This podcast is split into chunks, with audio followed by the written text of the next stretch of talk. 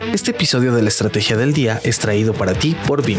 La nueva solución BIM Backup and Replication B11 tiene más de 200 características y combina protección de datos para respaldos, réplicas y más. Visita b.am diagonal Bloomberg línea, conozca por qué BIM es una solución sencilla, flexible y confiable.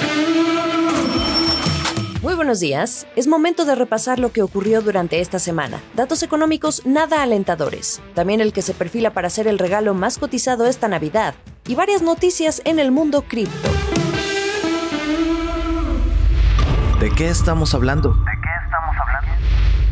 La semana concluye con un panorama negro en materia económica. El lunes platicábamos de la ola de datos que conoceríamos esta semana, y ninguno pintó un escenario alentador. El empleo se recupera, pero la informalidad crece. La inflación está en su nivel más alto en 20 años. Se elevó a 7.05%. El tipo de cambio ronda los 22 pesos por dólar, en parte por una aversión al riesgo, provocada por la incertidumbre política y económica interna en los últimos días, pero también por el miedo a una nueva variante del COVID. Hasta este jueves, el peso mexicano era la segunda divisa que más se depreciaba, solo por detrás del rand sudafricano. Por si no fuera suficiente, la actividad económica perdió fuerza y el Producto Interno Bruto se contrajo más de lo esperado en el tercer trimestre. Y también, en este lapso, que corrió de julio a septiembre, conocimos que se registró la salida de capitales más fuerte en la historia del país. La economía mexicana está en su momento más pesimista y la recuperación se está frenando. En el caso del PIB, este venía de cuatro trimestres continuos en su vida pero lo que reveló el dato de ayer significó el primer retroceso de la economía post-pandemia. El miedo ahora está en la cancha del consumo. Analistas que platicaron con Bloomberg Línea mencionan que esta oleada de datos desalentadores pudiera interrumpir la recuperación de este indicador, que particularmente ha sido de los únicos que han mostrado uno de los mejores panoramas desde inicios de año.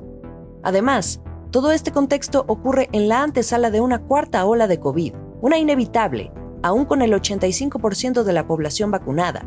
Así lo estima la Organización Panamericana de la Salud.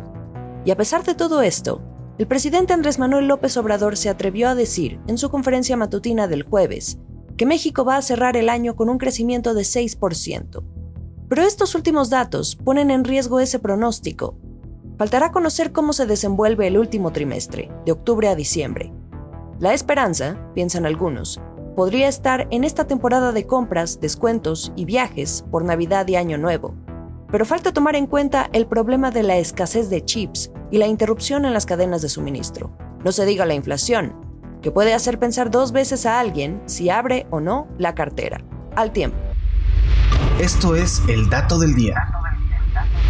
Vamos a tratar de aligerarnos un poco el viernes. A propósito de la llegada de la temporada navideña, hay un producto que se perfila para ser el más cotizado, y si se corre con un poco de suerte, el más regalado.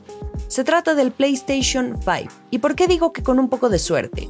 Precisamente porque el tema de la escasez de chips y las interrupciones en las cadenas de suministro se están agotando en cuestión de minutos, como pan caliente, así como salen, se van.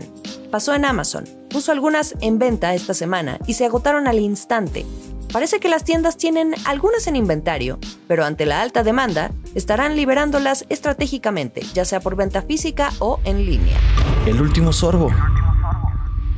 Breve resumen de otros temas que ocurrieron esta semana. Mercado Libre, que por cierto ya es la empresa latinoamericana más grande en términos de capitalización, ya va a permitir las inversiones en criptomonedas, aunque solo en Brasil, y esto lo va a hacer a través de Mercado Pago, su aplicación de pagos digitales.